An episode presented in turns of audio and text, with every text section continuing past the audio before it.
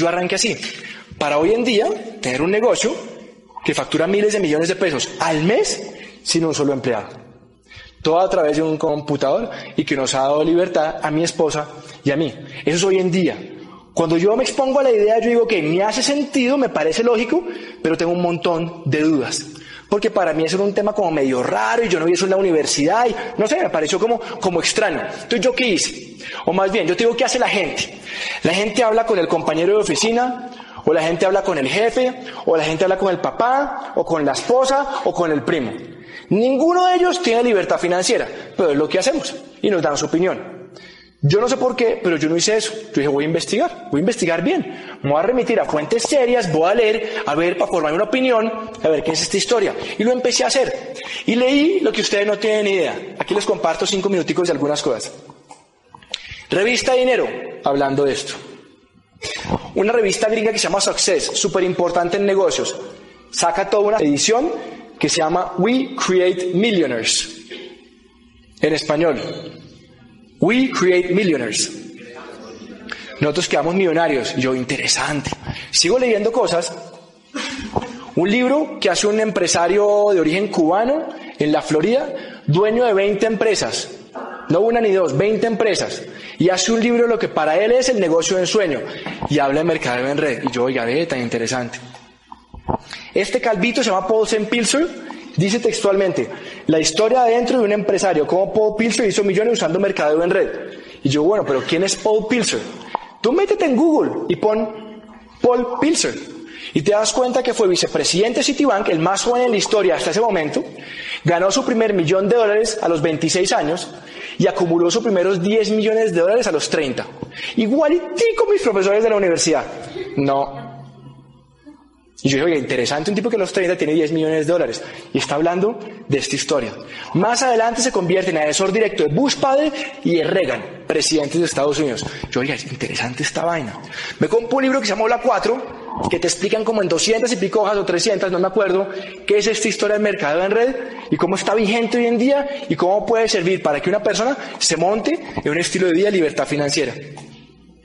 Y me compro un libro, aquí está en inglés, pero está en español ya hace un buen tiempo, que lo escribe Kiyosaki, el número uno del mundo de finanzas personales, y Donald Trump, el de despedido. ¿Sí? ¿Se acuerdan del programa de televisión? Cada uno por separado tiene un patrimonio neto de más de mil millones de dólares. Eso es dos millones de millones de pesos. Mucho. Uno pinta eso en un tablero y no entiende la suma. Es mucho. Es mucho, mucho, mucho, mucho, mucho. Yo interesante. Y los tipos escriben un libro medio larguito, en que el capítulo 27 les hace una pregunta directa. ¿Por qué usted recomienda mercadeo en red? O sea, de una. Y responden, y traduzco literalmente. ¿Qué pasa si usted es empleado o autoempleado y quiere cambiar de cuadrante? ¿Qué pasa si quiere estar en el cuadrante dueño de empresa? ¿Dónde encuentra la educación que lo entrene para ese cuadrante? Yo recomiendo un negocio de mercadeo en red. Recomiendo la industria para personas que quieren cambiar y quieran desarrollar las habilidades y el entrenamiento en actitud necesarios para ser exitosos como dueños de empresa. Y yo digo, qué bacano.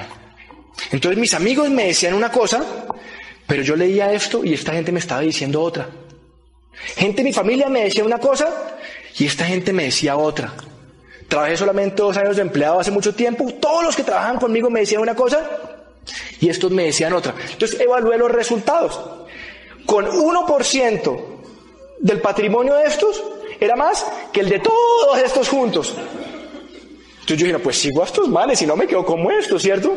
Y fue lo que empecé a hacer hace, hace un tiempo, pero seguí leyendo. Y me compré un libro que se llama Los Nuevos Profesionales. El autor es un tipo que tiene doctorado en Administración de Empresas de la Universidad de Harvard, o sea, una buena universidad, una buena universidad.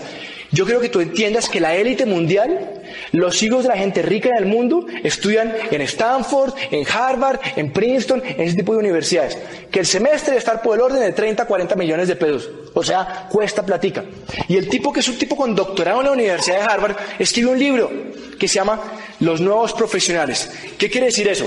Que antes en la era industrial, la era de tus papás, de los míos, nuestros abuelos posiblemente, Los que eran los profesionales que mandaban la parada, ¿quiénes eran? Médicos, abogados, ingenieros, ontólogos, economistas, bla, bla, bla, bla. Pero el tipo dice y lo sustenta con rigor y académico de Harvard, cómo está surgiendo un nuevo tipo de profesionales. Y dice, el surgimiento del mercado en red como la próxima profesión de relevancia. Ahora, no está diciendo como una de las próximas profesiones de relevancia.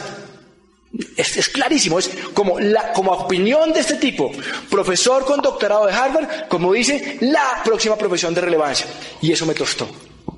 Porque yo dije, un tipo con doctorado de Harvard más todo lo que estaba mirando. Y empiezo a leer este libro, y en el capítulo 6 dice, oiga, ¿cuáles son las, caminas, las compañías que están liderando el mercado en red hacia el futuro? Y empiezo a leer y a leer y a leer, y me encuentro adentro de ese capítulo que dice, si observa cualquier aspecto, del crecimiento y desarrollo del mercado en red, descubrirá las huellas de Amway.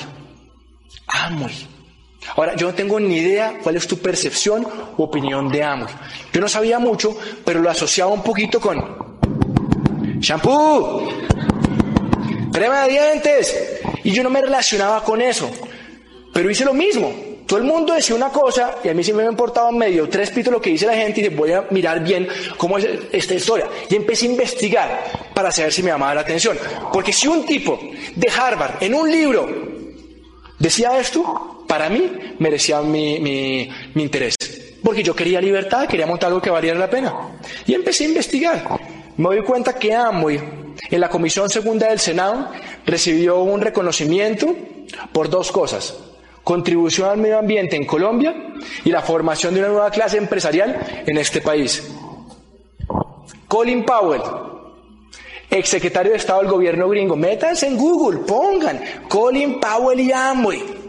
Y sale Colin Powell en un auditorio en Estados Unidos del carajo, divino, ante cuatro mil empresarios en ese país, diciendo, yo tuve una carrera política, bueno, militar y después política súper exitosa, y me reunía con presidentes y primeros ministros y no sé qué, y hablábamos de esto y esto. Acabo mi carrera política, quiero cambiar de rumbo en mi vida, algo que valga la pena, y acabo de arrancar el negocio de Amway. ¿Alguno de ustedes va a ser o es exsecretario de Estado? ¿No? Entonces yo digo, ¿no será que si este negocio fue lo suficientemente bueno para este tipo, no será bueno para los que estamos acá? Que quizás ninguno vamos a ser secretario de Estado del gobierno gringo. Búscalo en Google, en YouTube, perdón. Y te puedes buscar también en YouTube un video que se llama Respected People Respect Amway.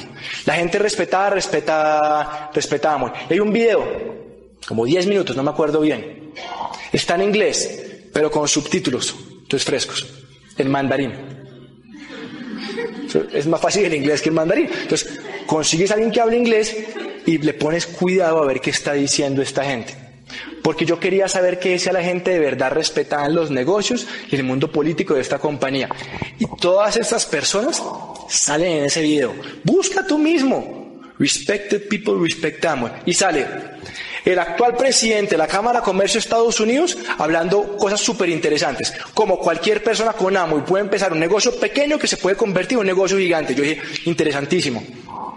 Vicepresidente de Microsoft, hablando lo mismo. Stephen Covey, autor de los siete hábitos de la gente altamente efectiva, hablando súper bien de esto. Presidente de mercados masivos de MCI. MCI es una compañía gigantesca de telecomunicaciones. Mira esto. El editor en jefe de Time, no del espacio, de Time, está diciendo que amo es la locura. El presidente de los amigos de las Naciones Unidas, doctor Norbert Brown, habla, una, habla de Amway como un modelo de cooperativismo que debe integrar el sector público, privado, bla, bla, bla, bla. El gobernador de Michigan y un montón de gente. Y yo dije, no joda, la gente respetada, respeta a Amway. Porque yo no arranqué este negocio a ver si me funcionaba y tan bonito, o no tengo nada que hacer, o, o, venga voy a bolear un catálogo a ver si mis amigas me compran. Yo no arranqué esto para nada. Yo arranqué esto porque quería hacer una empresa, sin los dolores de cabeza de las otras cuatro que había montado. Eso es lo que yo quería. Y yo sabía que iba a tener que hablar con gente. Y que iba a hablar con gente y yo no quería quedar mal. Y me di cuenta que esta gente lleva 54 años en el mercado, opera en 100 países, vende más de 11.800 millones de dólares y me dio el soporte suficiente para hacer algo que me permitiera desarrollar en el tiempo.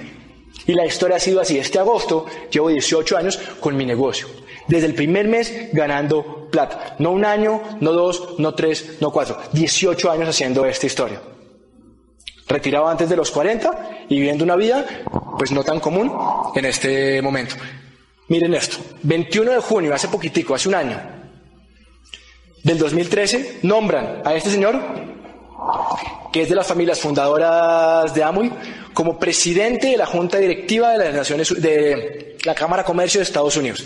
El cargo se llama Chairman of the Board, o sea, el presidente de la Junta. O sea, hay un presidente que le rinde cuentas a una Junta Directiva, la Junta Directiva tiene un presidente, es este tipo. Sentido común, el menos común de los sentidos. ¿Tú crees que el gobierno gringo, todavía la economía más potente de este mundo, sinónimo del sueño americano, libertad, libre emprendimiento, bla, bla, bla, va a poner un tipo que sea dueño, que va a poner un tipo como presidente, como, como presidente de la Junta la Cámara de Comercio de Estados Unidos que represente algo que sea un fraude? ¿Algo que no funcione? ¿O más bien buscan a alguien que represente los valores de ese país? Obviamente la respuesta es la segunda. Y como esto te puedo presentar mil cosas que no alcanzan en una charla como esta. Pero yo quiero que tú entiendas que esto tiene piso. Y si tú has buscado emprender y no quieres estar en un trabajo toda tu vida y te, gusta ser, te gustaría ser libre y tener tiempo y no sé qué quieras para tu vida, aquí hay una opción. Y quiero que entiendas que tienes soporte y que vale la pena hacer esto si lo haces en grande. Porque Amo es una plataforma muy grande y gente haciendo negocios de 100 y 200 mil pesos mensuales. Pero hay gente ganando acá 30, 40, 50, más de 100 millones de pesos al mes en el mismo negocio. Todo depende de qué negocio vio uno. Y los dejo con esto, que me quedan 30 segundos. Dijo Bill Gates hace mucho tiempo, bueno, hace un tiempo, que ni tú ni yo tenemos la culpa si nacimos pobres. Pero sí tenemos la culpa si morimos pobres. Y es bien fuerte. Cuando yo le dije, esto está como fuerte, me quedé pensando y dije, ¿sabe qué? Yo creo que tiene razón.